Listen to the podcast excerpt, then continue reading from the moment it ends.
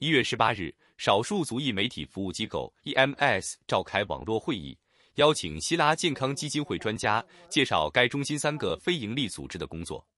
十年来，这些组织致力于以创新方式预防药物滥用，并使嗑药者从中逐步恢复健康，并促进全州的健康公平，覆盖了整个北加州，从伊约县的偏远农村地区到中央山谷地区，再到阿拉米达县。People inside of our sacred circle. Um, and so we talk and speak, you know, in a lot of cultural terms. Um, so it's important to us to keep keep our loved ones who are out there using drugs and alcohol to keep them within our circle because um, we don't want to further isolate, shame them, um, and punish them for substance use issues. Right? We already know that that doesn't work. Um, and so the wellness journey helps us do that. Um, it gives us a way to protect our culture. Um, it helps us reduce the uh, overdose in our community.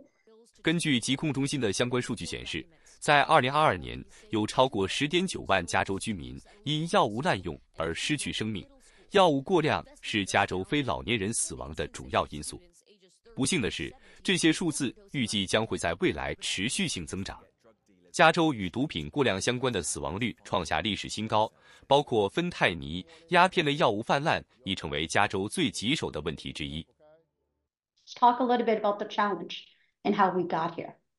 Historically, the federal and state government have responded to drug use with incarceration and extreme policing of Black communities. Under the banner of a war on drugs in the 80s and 90s, the federal government criminalized drug use and drug possession through a series of punitive laws. For over 50 years, we have all suffered the consequences of mass incarceration. People of color and those from and those from low income communities were disproportionately harmed. 对此，基金会的专家提倡通过教育宣传等人性化的项目，终止鸦片类药物滥用问题。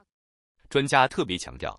要重点通过医疗措施来降低患者的比例，并通过社工的人文关怀及家人的亲情融合，使这一群体的人回归正常的生活。